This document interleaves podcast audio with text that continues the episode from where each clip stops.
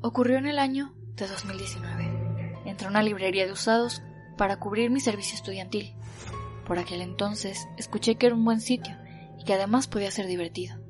Los primeros meses lo fue. Esta librería se ubicaba en el sótano de una casa construida en 1920 y en los tiempos de la Guerra Cristera sirvió como refugio para algunas personas. Se contaban diversas historias sobre hechos paranormales dentro del lugar algunos compañeros decían que por las mañanas aparecían libros en los pisos de arriba de la casa, volúmenes de más de 600 hojas, las cuales, según algunos testigos, no eran movidos por nadie, o al menos nadie vivo.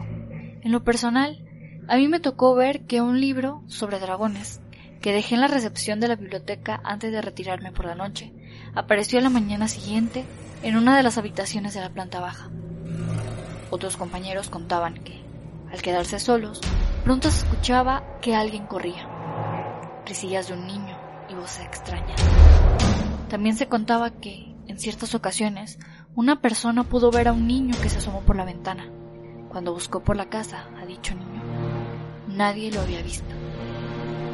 A mí me tocó presenciar algunos eventos extraños, ya que siempre me encontraba sola en la librería, la cual no era tan visitada.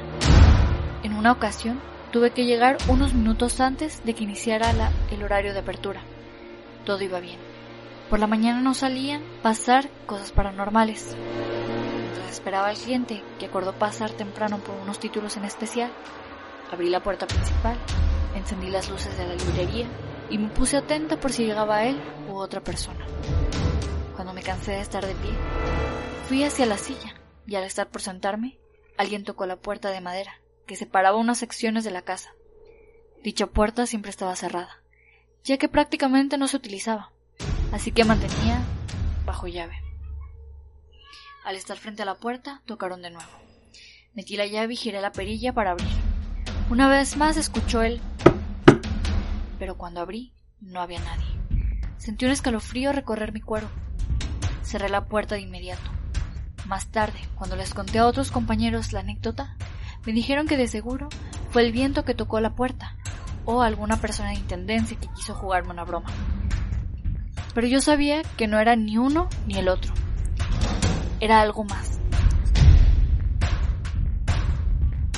Poco antes de que terminara mi periodo de servicio, llegaron dos cajas con libros nuevos, así que tenía que registrarlos y acomodarlos en sus respectivos lugares. Aquella vez, después de ingresar al sistema un par de libros, me levanté para acomodarlos en las estanterías frente a la puerta principal, para que estuvieran más visibles al público, y vi por el rabillo de mi ojo una sombra que pasó, pero no le di importancia. Entonces sentí frío y levanté la vista. Uno de los libros que recién había colocado se movió solo, como si alguien lo tomara y lo azotara contra la madera del estante. Sin miedo, me levanté para acomodarlo de nuevo y volví a mi sitio. Me quedaban muchos libros por registrar.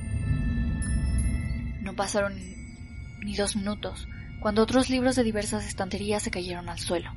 Levanté mi vista tras escuchar el ruido pesado de los libros al estrellarse.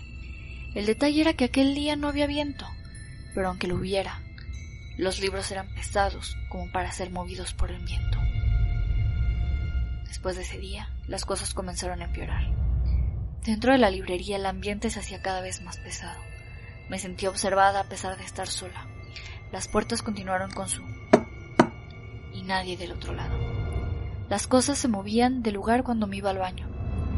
Por los hoyos que tenía el techo, que se cree sirvieron para pasar comida a los refugiados de guerra, parecían contener susurros, historias viejas que se guardaban como ecos de la casa.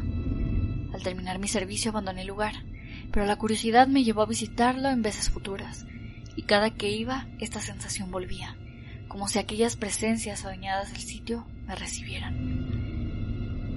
Aún hoy en día, en ocasiones, mientras estoy sola en mi cuarto, se me vienen a la mente aquellos susurros y las historias que posiblemente nunca se contaron sobre aquel sitio.